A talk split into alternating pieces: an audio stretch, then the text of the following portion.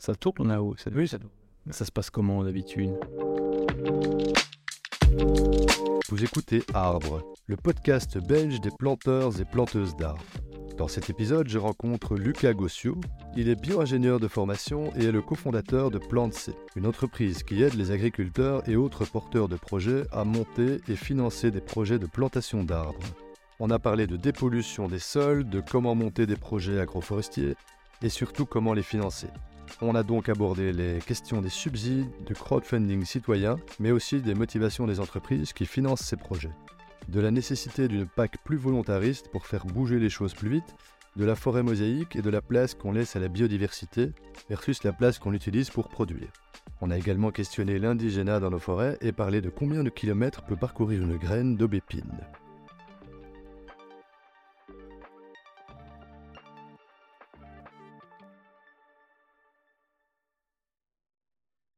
On voit aussi que les agriculteurs qui ont un repreneur que ce soit un enfant, euh, plusieurs enfants ou autre, ça, ça facilite quand même le fait de se projeter et de travailler sur la résilience de l'exploitation, euh, le fait de, remettre de la haie, euh, ça, ça, ça aide.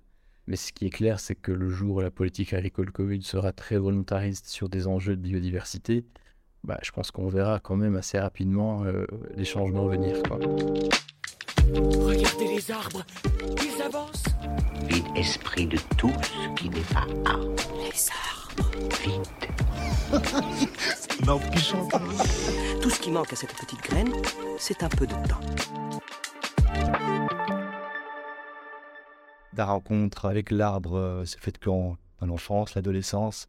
Alors la, la, rencontre, je dirais, avec le vivant, la biodiversité euh, et l'arbre plus particulièrement. je dirais déjà que en ce qui concerne le lien avec la terre, le vivant, ça remonte vraiment à la, à la petite enfance dans le, euh, le potager de ma grand-mère. Voilà, région annuaire, euh, grand potager euh, style ouvrier, Vraiment cette, cette activité, finalement, le, jardinage qui permet de, prendre le temps, de se rendre compte aussi de ce qu'est un, un cycle biologique qui est le, le premier, probablement le premier moteur ou la source de, mon engagement, on va dire ça comme ça. Il y a ensuite, euh, un peu plus après, la rencontre de certains profs, hein, profs de primaire. On a tous connu l'un ou l'autre prof qui nous a plus sensibilisés qu'un autre. J'ai en tête une institutrice euh, primaire, en 3 et 4e primaire, qui vraiment était, je dirais, très en avance sur les messages euh, écologiques pour l'époque. Euh, les sports nature également, hein, faire du, VTT en forêt. Euh, j'ai le souvenir de, rencontres, hein, par exemple, avec certains arbres remarquables, euh, à l'occasion de certaines pauses, certains arrêts récurrents, on va dire. Donc ça, c'était de belles rencontres avec l'arbre. Et puis, donc, région énuyère.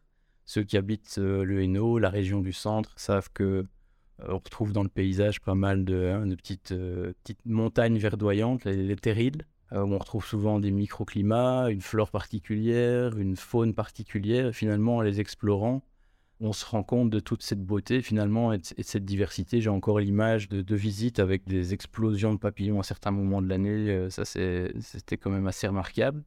Progressivement, de fil en aiguille, euh, m'intéressant à la nature, la biodiversité, je, me lance, je fais des études de bio-ingénierie. Par hasard, je me retrouve à faire un stage dans un organisme qui euh, travaille sur la, dépollution des et sols pollués euh, en région wallonne. Et mon maître de stage à l'époque me dit Bah tiens, comme tu viens de la région du centre, je vais t'amener sur un site, un ancien charbonnage intégré, etc. Et je me retrouve en fait euh, surprise sur un des sites vraiment de mon enfance, hein, qui était un terril, le, le, pied d'un terril, je dirais. et je me retrouve sur ce terril où finalement il y a une une dissonance où, entre l'image un peu d'oasis verte que j'en avais et la réalité, euh, je dirais, euh, physico-chimique euh, d'analyse du sol. Voilà, d'analyse de sol. Il y, avait un peu cette, cette, cette, dissonance-là, quoi. Ça te fait atterrir un petit peu par rapport au, papillon? Tout à fait. Ouais, on peut dire que c'est effectivement la rencontre de, de l'enfance et, et, du monde adulte. en tout cas, ça me conduit à à initier euh, ma carrière professionnelle dans euh, une entreprise qui s'était faite une euh, spécialisation de la renaturation, la réhabilitation de sites industriels en fin d'exploitation. Hein. Donc, le fait de renaturer des carrières en fin d'exploitation, des lagunes industrielles, euh, des terrils, hein, que ce soit finalité soit de renaturation, voire de production de biomasse, hein, produire euh, du bois. Moi, je trouve ça vraiment intéressant. La dépollution des sols, euh, est-ce que tu sais donner des exemples? Qu'est-ce qu'on fait pour dépolluer un, sol finalement Alors, bon, c'est vrai que le terme dépollution est probablement pas le, plus indiqué quand on parle d'utiliser euh, le végétal ou, l'arbre pour traiter un site pollué. Bien souvent, il s'agit plutôt de ce qu'on va appeler une stabilisation de la pollution. hein. Donc, euh, quand, on quand, on fait face à des volumes tellement importants de terre impactées euh, qu'il serait juste techniquement et économiquement pas possible de dépolluer, on va, réaliser une sorte de, confinement, on va essayer d'isoler le plus possible la, pollution. Et l'arbre, le végétal, peut jouer un rôle euh, en stabilisant certains polluants euh, au niveau des racines, euh, en évitant qu'ils soient trop mobiles, qu'ils puissent gagner l'eau, la chaîne alimentaire. Voilà, et pour une série de polluants, hein, malgré tout, les polluants organiques, il peut jouer un rôle là vraiment de dépollution euh, en dégradant en fait des molécules qui sont, euh, donc organiques et qui peuvent, euh, être dégradées par, l'activité des, des- des micro-organismes, voire directement de l'arbre, de par toute la vie qu'on va ramener au niveau du sol. Peuvent naître aussi des projets euh, qui redonnent une nouvelle affectation à, ces sites, notamment par la production euh, de biomasse à finalité énergétique, pour autant qu'elle ne soit pas trop impactée par, euh, par les polluants. Donc ça, ça peut être aussi un objectif de gestion, faciliter l'installation euh, d'essences qui n'accumulent pas certains polluants comme les, éléments traces métalliques ou les métaux lourds, on appelle plus souvent ça les métaux lourds, de sorte à ce qu'on puisse le valoriser euh, en énergie, par exemple. Voilà. De nouveau, dans les limites que je précisais, on va pas faire de miracle euh, euh, avec ce, genre de technique.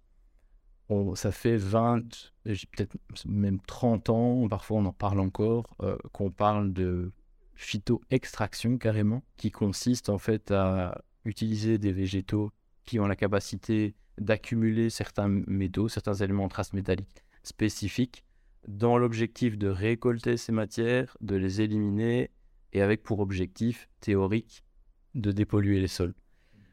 Mais bon, ce, dont on se rend compte, c'est quand même que les... si c'est faisable, techniquement, les échelles de temps sont très importantes. On a rarement affaire à une euh, pollution mono- monospécifique, c'est-à-dire on a rarement affaire à une pollution euh, d'un métaux lourd en particulier, euh, de sorte que la dépollution complète n'est pas possible.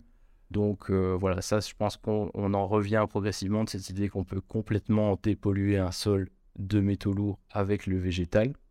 On voit encore des choses qui sortent, hein, mais enfin, ça fait quand même. Je trouve que ça fait très longtemps qu'on en parle.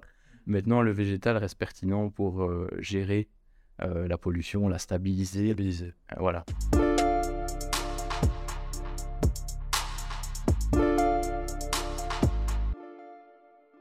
Je reviens en Belgique euh, au bout de au bout de cinq ans hein, parce que j'ai pas dit que c'était en France et je travaille dans une au sein d'une d'une ASBL qui promeut l'économie biosourcée, c'est-à-dire euh, une économie qui promeut euh, une exploitation, je dirais, durable des biomasses à finalité de production de matériaux ou d'énergie. Et puis naît, euh, je dirais, euh, l'aspiration euh, euh, entrepreneuriale. Parce qu'en fait, euh, tu trouvais pas ton compte dans ces entreprises-là? Tu, tu voulais plus que ça? Si, mais c'était justement dans, dans toutes ces structures qu'on a formulé le constat qu'on pouvait, euh, je dirais, euh, débloquer un certain nombre de situations en, en trouvant à la fois l'expertise et le temps pour monter des projets et en allant chercher d'autre part les financements. Entre guillemets, plus besoin de clients ou de subventions pour monter un projet tant qu'on le monte et qu'on essaye de fédérer tout autour un certain nombre de partenaires qui vont trouver pertinente de financer ces actions.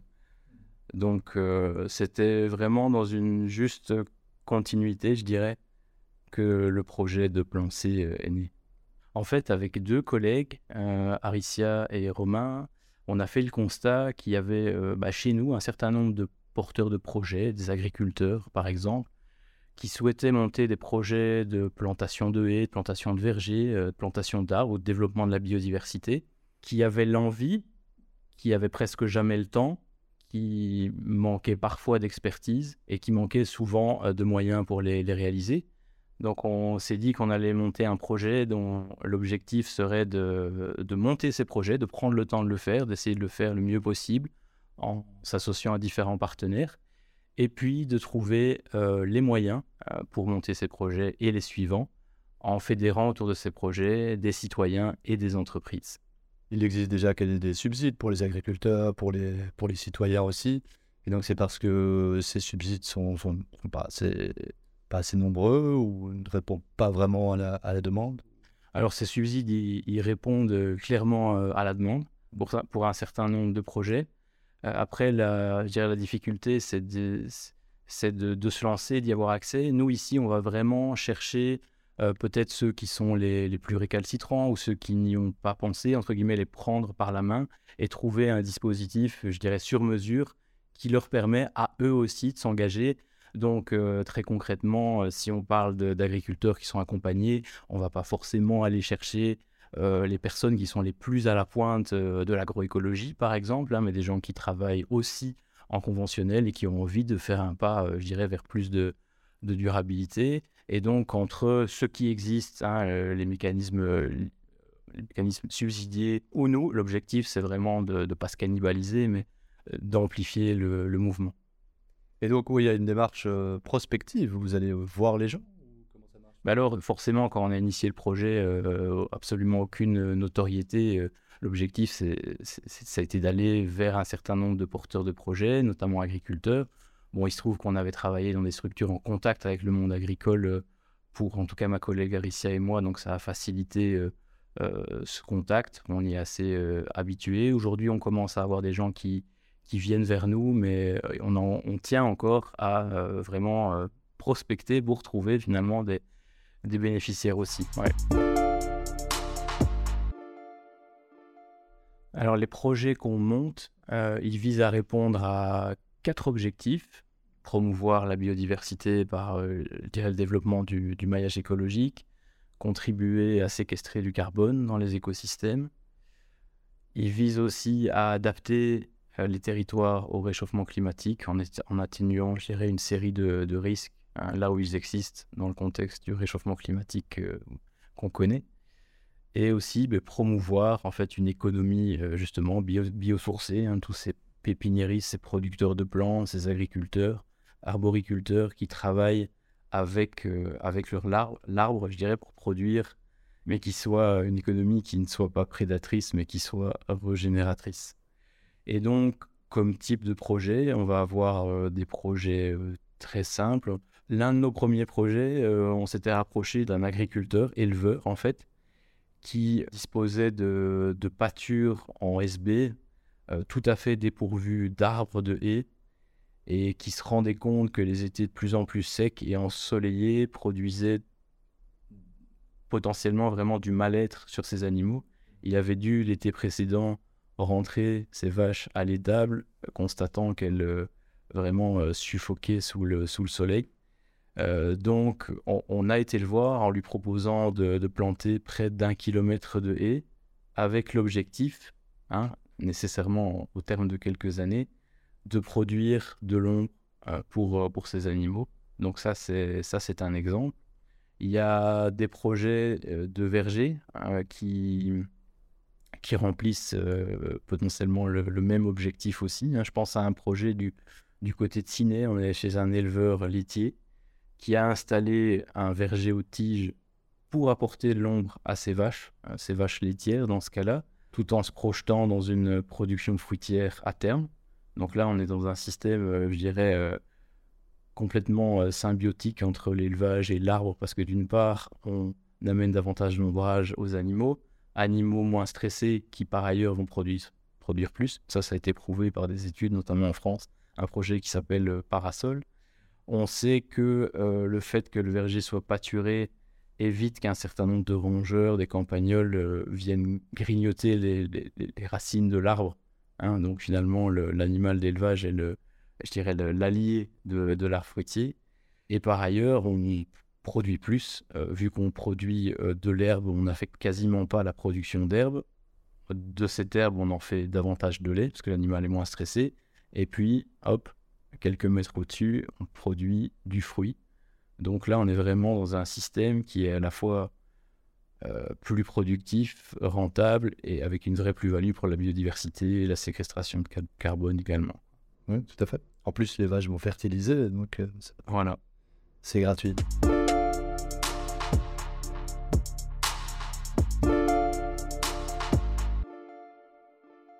Mais par exemple, pour un projet, quelle est la formule de répartition entre l'apport d'une entreprise et l'apport du, citoyen et l'apport du, porteur de, projet Ça dépend du projet?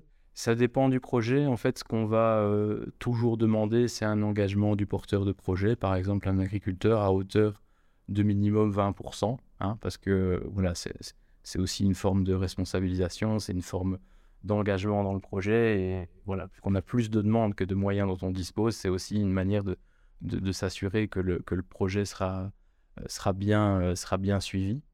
Donc euh, nous, on vient amener jusqu'à 80% du montant total des travaux, des travaux qui sont réalisés plus souvent par, par entrepreneurs.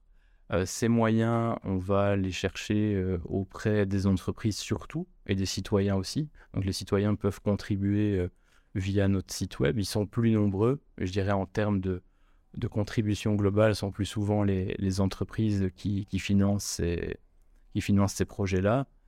Euh, alors, une question qui nous vient souvent, c'est finalement quel est l'intérêt euh, d'une entreprise à, soutenir ce, genre de projet? Bah, Déjà, je pense qu'il y a une forme de conscience générale euh, liée au fait que bah, une entreprise, c'est avant tout un ensemble de citoyens ils, sont, ils sont sensibles à ces enjeux-là. Au niveau de l'entreprise, euh, se développent de plus en plus des politiques de responsabilité sociétale hein, qui émergent ça et là et qui voient de l'intérêt finalement à, impacter positivement leur territoire et je dirais faire ruisseler une part de, de ce qu'ils génèrent sur le, sur le territoire. C'est pour avoir des labels de neutralité en carbone ou des, des choses comme ça Alors finalement, le, le, le volet carbone, je dirais, n'est pas le premier facteur d'implication des, entreprises, contrairement à ce qu'on a cru euh, au départ. Euh, c'est vraiment, euh, c'est vraiment, je dirais, plutôt lié à, un engagement, un engagement en faveur de la biodiversité. Alors, quand on a initié ce projet, au début, on s'est dit, mais comment on va se prémunir d'un risque de greenwashing, forcément? Parce que quand on parle de, de contribution d'entreprise, de plantation d'arbres, vient vite, en fait, ce ce warning, euh, euh, tiens, euh, est-ce qu'on va pas se servir de nous pour faire vraiment de, ce greenwashing? Donc on s'en est prémuni d'une certaine manière en s'assurant de la sincérité de la démarche, en, voyant finalement, en établissant avec eux la manière dont on allait communiquer sur ces projets-là. Y a une forme de, contrôle de, notre part. Et au final, je dois dire qu'on est plutôt agréablement surpris par euh, ben, en fait la maturité aussi qu'il y a dans le chef des entreprises par rapport à ces enjeux greenwashing. Je pense qu'aujourd'hui, euh, une entreprise qui commet euh, du greenwashing, elle s'expose à un tel risque de, bad buzz que bien souvent, elle, a la maturité de, de, de savoir comment s'impliquer dans un projet. On a aussi des entreprises qui s'engagent et qui ne communiquent absolument pas sur ce qu'elles font. Je pense qu'ils ou en tout cas qui ne communiquent pas en externe, qui peuvent communiquer en interne, mais pas en, externe. Je pense qu'il y a aussi euh, la volonté de montrer euh, aux, collaborateurs euh, ce qui est, ce qui est fait avec, avec les moyens qui sont mis à disposition de projets sociétaux, parce que c'est quelque chose qui est de plus en plus important aussi hein, pour, les, pour, pour, les salariés finalement, de, et qui sont aussi, autant que d'autres, en quête de sens, de voir ce que son entreprise fait concrètement pour avancer dans, le développement durable, bien entendu en complément de ce qu'elle fait sur sa propre chaîne de valeur, hein, sinon ça n'a pas de sens. Mais globalement, je dirais que ce risque, euh, assurément, il existe. Hein. on a déjà refusé de travailler avec une entreprise ou l'autre, mais on est plutôt positivement surpris, je dirais, de la, maturité des entreprises quant à, la manière d'envisager ce qu'on fait comme un vecteur de greenwashing. Vous avez refusé certains projets? À quel moment quoi Pour quelles raisons Déjà, on a, on a certaines exclusions de, de secteurs. Un bon exemple, c'est le secteur de, de l'industrie du tabac, parce que bah, voilà, on ne fume pas, on ne voit pas très bien euh, l'intérêt sociétal intrinsèque de, de, de, de, ce secteur. Voilà, ça c'est un bon exemple que je peux te donner comme, euh, comme euh, interlocuteur ou partenaire avec lequel on a pu refuser de travailler. Et par exemple, je ne sais pas si, si Ryanair te propose 25 hectares de, de biomasse, qu'est-ce que vous en dites? Alors là, on en discutera, on discutera ensemble de la stratégie, on écoutera certainement les motivations. Bon, j'ai relativement peu de doutes quant aux conclusions de, nos échanges par rapport à la, sincérité de l'engagement de, Ryanair, hein, au vu de, au vu de l'impact, euh, sociétal de, de, leur business euh, en général. Quoi. Mm. Après, c'est vrai, comme tu, le, enfin, comme tu le mentionnes, il faut être aussi cohérent euh, si on veut apporter, si on veut être une, utiliser ces moyens-là pour être une source de changement dans le monde, il ne faut pas non plus euh, servir de vecteur à une série d'activités qui sont plus destructives que, plus destructives, pardon, que génératrices. Est-ce qu'il y a un profil euh, des entreprises qui sont intéressées par ça? euh, Il y a plusieurs, je dirais, catégories d'entreprises. Bon, déjà des entreprises qui vont être intéressées pour soutenir des projets en externe chez un agriculteur, mais il y en a aussi qui disposent de, de pour mener des projets comme des projets en faveur de la biodiversité.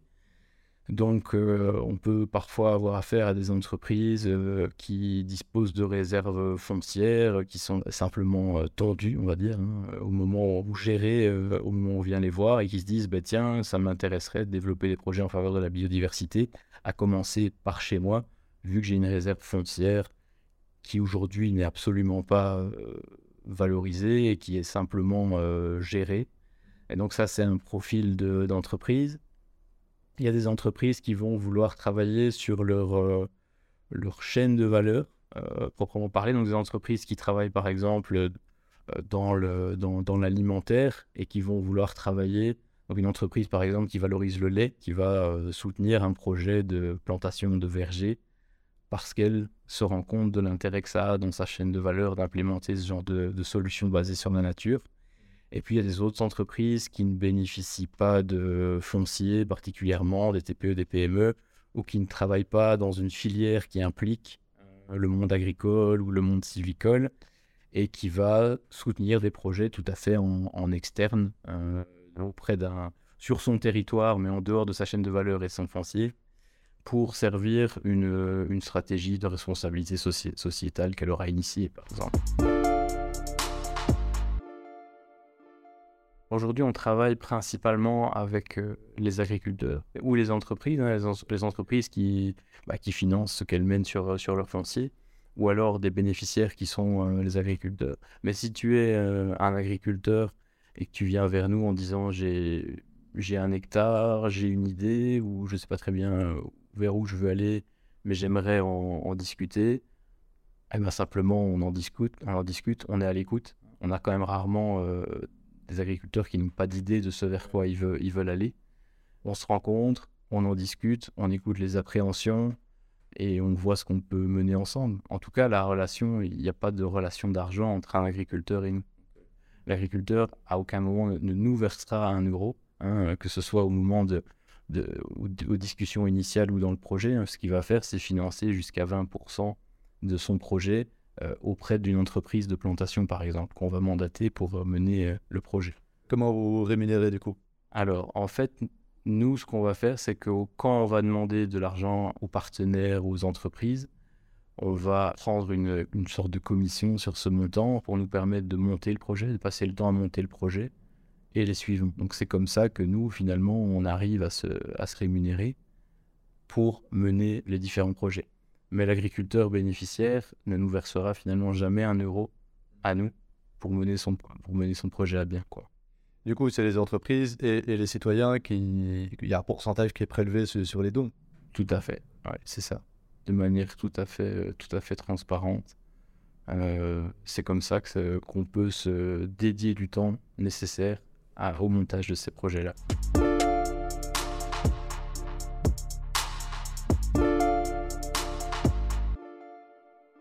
Comment faire la part des choses entre la biodiversité, la lutte contre les inondations et, la production de, biomasse Ben oui, c'est clair. Alors, par rapport à, la production de, biomasse, hein, qui peut rendre un certain nombre de services, comme la production, tu cites la production d'énergie, mais aussi la production de matériaux, voire la production de molécules. Déjà, ce qui n'est pas inintéressant, c'est se, se replonger il y a euh, quelques siècles, finalement, avant le, la révolution industrielle, voire la révolution pré-industrielle, et de se rendre compte, finalement, que l'essentiel des biens, services, énergie qu'on avait à disposition euh, n'était pas fossile, mais nous venait du, du vivant.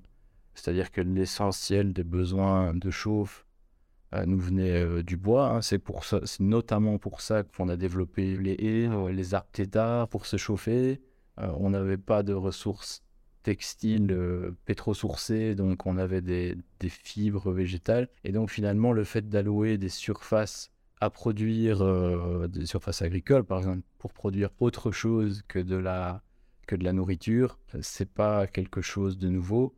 J'irais même plus loin en disant que le fait que l'agriculture soit devenue exclusivement nourricière à partir des années 60, 70, 80. C'est presque une parenthèse pétrolière de, de l'histoire de, de l'humanité. C'est clair que tant qu'on vit sur le, le, confort et de, de, la rente pétrolière, moins on aura besoin euh, de valoriser des ressources qui nous entourent et nous interroger sur euh, une, une exploitation durable de la biomasse.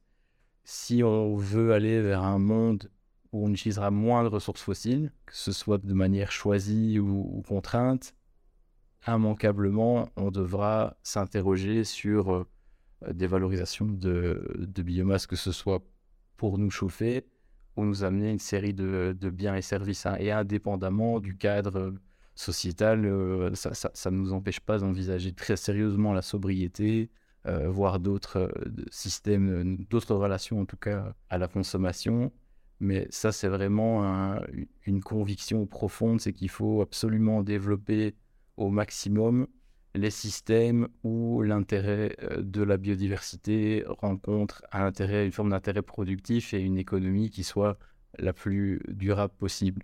Je citais l'exemple d'une production de, de bois bûche hein, par le passé pour chauffer les maisons euh, à l'époque dans, dans, des équipements qui n'étaient pas forcément les plus, euh, les plus performants non plus. Euh, pourquoi, pas, euh, pourquoi pas développer et redévelopper autant que possible. Hein. Alors j'entends que chaque Belge hein, ne, ne, va pas planter son kilomètre de haie pour pouvoir être autonome en, énergie, mais que ceux qui le peuvent euh, montent ce type de filière me semble tout à fait pertinent. Aujourd'hui, on a une chance, entre guillemets, c'est que l'essentiel de l'exploitation forestière ne sert pas en, premier, en première approche le bois énergie.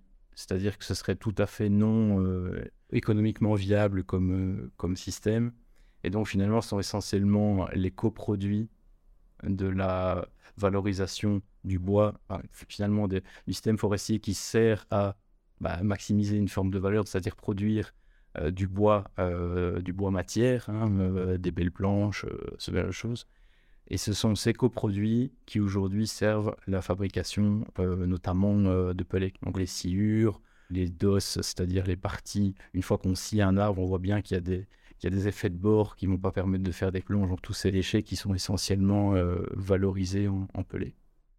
Après, c'est sûr qu'à un moment ou l'autre, il y aura certainement des, arbitrages à faire par rapport à des enjeux de biodiversité c'est sûr que euh, de, vieux, euh, de vieux arbres vont avoir plus d'intérêt pour la biodiversité que de, jeunes arbres, par exemple. Mais c'est le grand débat ou le grand dilemme entre deux concepts euh, théoriques hein, qui ont trait à la biodiversité, qu'on on appelle plus souvent en anglais land sharing et land sparing.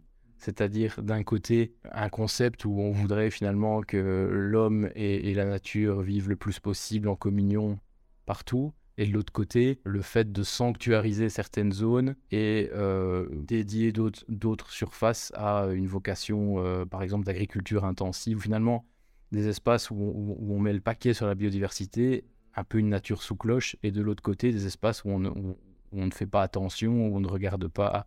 Donc, c'est des concepts, euh, c'est des concepts théoriques le, bon équilibre est forcément quelque part euh, entre les deux pour euh, promouvoir une diversité d'espèces et, de fonctions.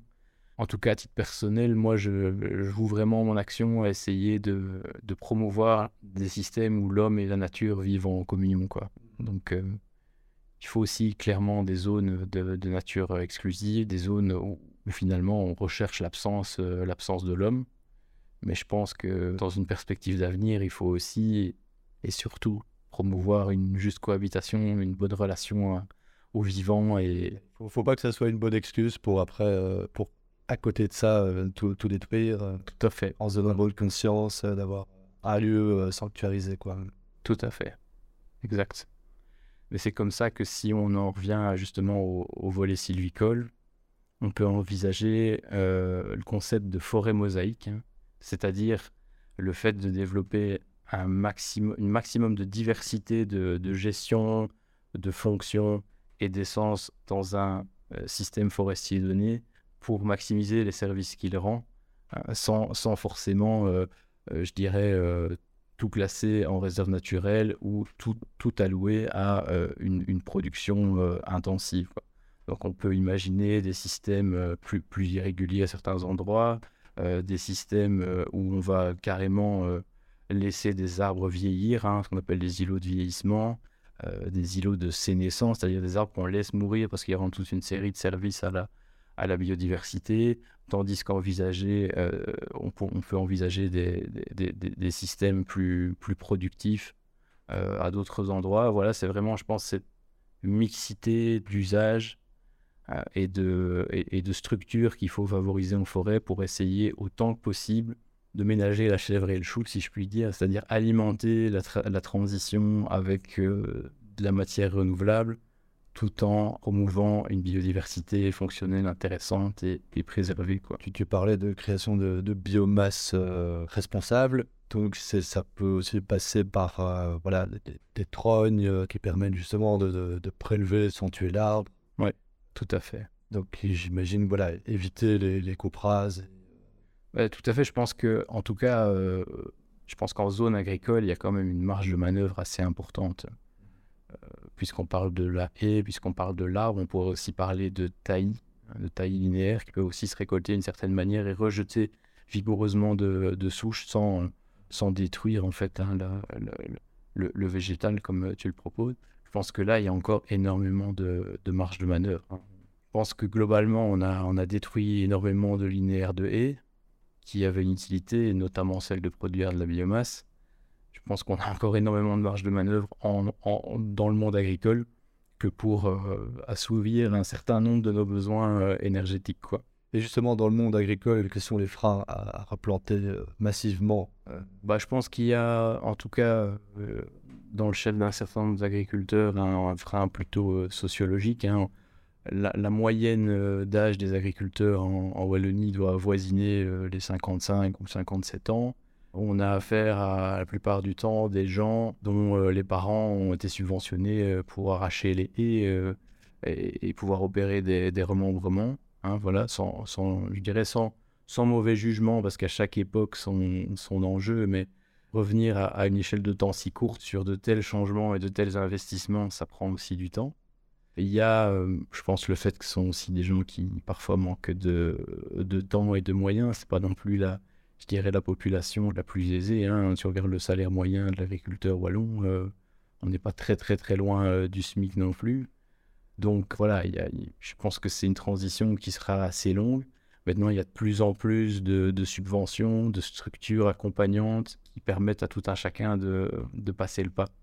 Ce qu'on constate, nous aussi, c'est que on voit aussi qui- que, que les agriculteurs qui ont un repreneur, que ce soit un, un enfant, euh, plusieurs enfants ou autre, ça, ça facilite quand même le fait de se projeter et de travailler sur la résilience de l'exploitation, euh, le fait de, remettre de la haie, euh, ça, ça, ça aide. Pour le moment, on est plutôt dans un système euh, où les terres sont concentrées avec de moins en moins d'agriculteurs et finalement des gens qui reprennent les fermes des voisins, donc il y a encore probablement moins de temps de se pencher sur ce genre de questions. Donc ça, c'est aussi, à mon avis, un autre levier sociologique qui explique que tout ça prend du temps. Quoi. Ouais, quelqu'un en fin de carrière qui, qui n'a pas son enfant ou un repreneur, euh, ne va pas, va pas penser à investir dans le futur. quoi. Exactement. C'est le politique qui doit, qui doit faire bouger les choses. Quoi. C'est une question? Je ne sais pas, une réflexion. Je sais pas. J'ai pas. J'avoue que je sais. Je sais pas si c'est le politique qui doit le faire ou pas. Je pense que oui, probablement. Bah, il y a quelque chose qui est quand même très euh, structurant dans, euh, dans l'agriculture. C'est euh, malgré tout la politique agricole commune qui, bah, on voit petit pas par petit pas, implémente de plus en plus de durabilité, alors moins vite que certains le voudraient, plus vite que ne voudraient les autres. Mais ce qui est clair, c'est que le jour où la politique agricole commune sera très volontariste sur des enjeux de biodiversité, bah, je pense qu'on verra quand même assez rapidement euh, les changements venir.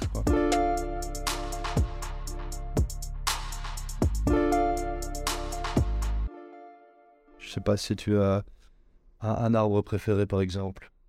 Peut-être, euh, alors peut-être deux, on va dire des, des genres plutôt que des espèces particulières. Bah, D'une part, le chêne, c'est pas très originel. Le chêne, pourquoi? Parce que bah, dans un contexte euh, où on voit un certain nombre d'espèces indigènes euh, pâtir de problèmes sanitaires euh, assez importants. Hein. on a parlé de la calarose du frêne, la graphiose de dans les années 70 qui l'a fait pratiquement disparaître, Phytophthora sur l'aulne. On parle maintenant de la suie de l'érable présente en Allemagne qui arrivera chez nous à un moment ou l'autre. Euh, et des dépérissements qu'on voit sur des arbres jeunes, même parfois des, des, bouleaux de 10 ou 15 ans suite à des épisodes de sécheresse, on se rend compte quand même qu'un qu'un arbre euh, assez, euh, assez résilient reste le chêne et l'ensemble de la famille des chênes d'une manière générale. Donc voilà, premier choix, le chêne pour sa capacité de, sa capacité de résilience. deuxièmement, probablement le saule, pour euh, toute une série de raisons, euh, et les espèces de saules, parce que, et tu le, tu le citais euh, auparavant, c'est une espèce qu'on peut, qu'on peut trogner, qu'on peut exploiter d'une certaine manière, qui le tolère, et qui sont par ailleurs, je trouve, un, vieux saule tétard est absolument quelque chose de magnifique, qui constitue un, vrai réceptacle à biodiversité, et c'est vraiment quelque chose qui m'a toujours fasciné. Euh, c'est une essence qu'on peut aussi exploiter en taillis. Euh, c'est une essence qui, euh, qui, peut amener une série de ressources aux butineurs très tôt dans la saison. Donc voilà, pour toutes ces raisons, deuxième choix, les saules en général. Moi, sur, un an ou deux de, de, temps, je me suis mis à aimer les, les en fait. Et au début, on ne connaît pas, a priori, on trouve ça un peu barbare. Et à force de m'y intéresser, vraiment maintenant, je, voilà, je suis capable d'apprécier la, la, beauté d'un arbre tétard euh, centenaire. C'est clairement une, une construction humaine, hein. finalement. Euh, euh, ce n'est que le fruit du, travail de l'homme qui le, conforme, conforme comme ça. Et malgré tout, un intérêt, une plus-value pour, pour la biodiversité, même par rapport à, à, je veux dire, un, un, sol qui se développe tout à fait naturellement. Quoi.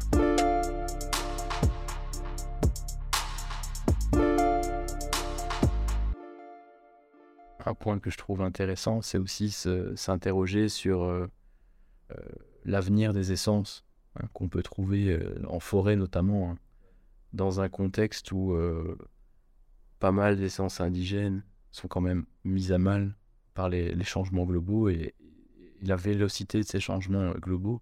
Est-ce qu'il n'est pas pertinent à certains moments de travailler aussi avec des essences qui sont tout à fait non indigènes ou allochtones. Ça ne veut pas dire euh, jouer aux apprentis sorciers, mais à un moment donné, d'envisager euh, plusieurs types d'usages. Par exemple, utiliser des essences d'espèces qu'on retrouve chez nous, mais qui proviennent du sud de l'Europe, par exemple. Hein. Un chêne Cécile euh, du sud de la France aura finalement dans ses gènes, du fait de l'évolution, probablement une résistance accrue au phénomène de sécheresse le fait de pouvoir aussi euh, importer des espèces, euh, pas qu'on rencontre en Europe continentale, hein, euh, des chênes pubescents hein, qui sont encore très peu présents chez nous, des chênes chevelus ou d'autres, je parle beaucoup de chênes, c'est ce que je les aime bien, dans, une, dans une perspective où, où, on cherche à maintenir une série de fonctions remplies par, par la forêt, des, des, fonctions écosystémiques, des fonctions aussi productives et où on ne sait pas très bien où finalement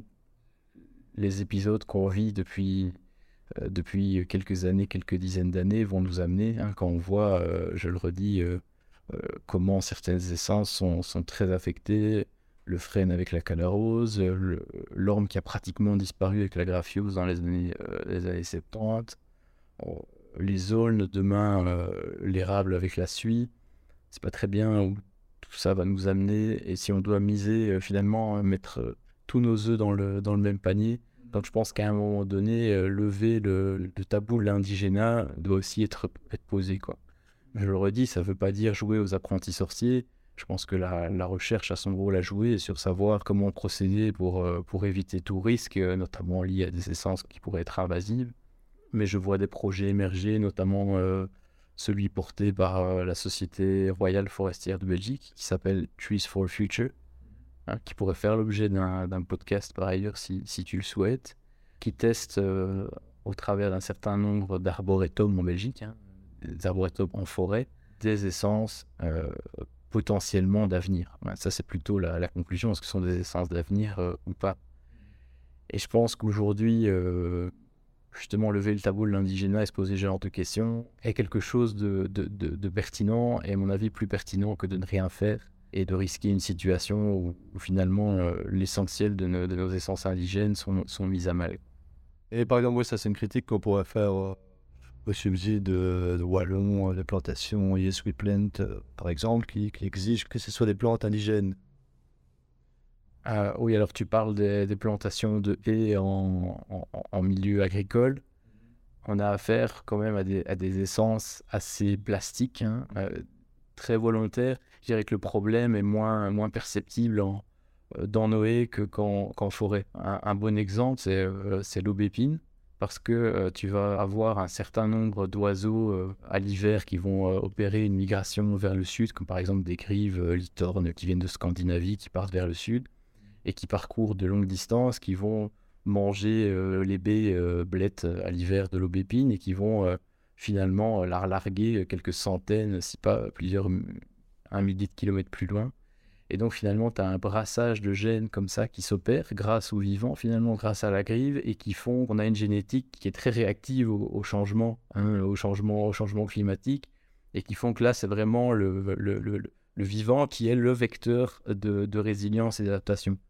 Euh, si tu prends un chêne, bah aujourd'hui, euh, la, vitesse de migration euh, des chênes vers le nord, par exemple, hein, on doit parler, je ne sais, plus quel est le chiffre exact, mais on doit parler de quelques de 500 mètres par an, par exemple. Hein. Et, là, par rapport à la vélocité du, changement climatique, euh, on n'est on est, on est, on est, clairement pas suffisamment euh, véloce. Quoi. Donc, d'où l'intérêt d'aider certaines, certaines essences forestières à le faire, tandis que d'autres seront plus euh, plastiques à ces, à ces changements. Oui, d'ailleurs, c'est vrai que l'aubépine est réputée pour s'adapter à, tout type de sol. Ouais, ouais, raison pour laquelle c'est vrai que c'était une des essences reine de, la, nos haies euh, jadis et qu'il l'est toujours aujourd'hui. Merci Lucas. Et merci à ceux qui ont écouté jusqu'au bout. Je vous mets les liens de Plantse et Trees for Future dans la description de l'épisode. Pour ne rien manquer des nouveaux épisodes, abonnez-vous sur les différentes plateformes dédiées au podcast ainsi qu'aux pages Facebook et Instagram. Je réfléchis également à faire une newsletter pour les allergiques aux vilains GAFAM. Et si vous souhaitez m'encourager à produire plus de podcasts, vous pouvez m'offrir un café sur la plateforme sécurisée la bien nommée Buy Me a Coffee. Le lien est également dans la description. Un tout grand merci aux contributeurs. À bientôt.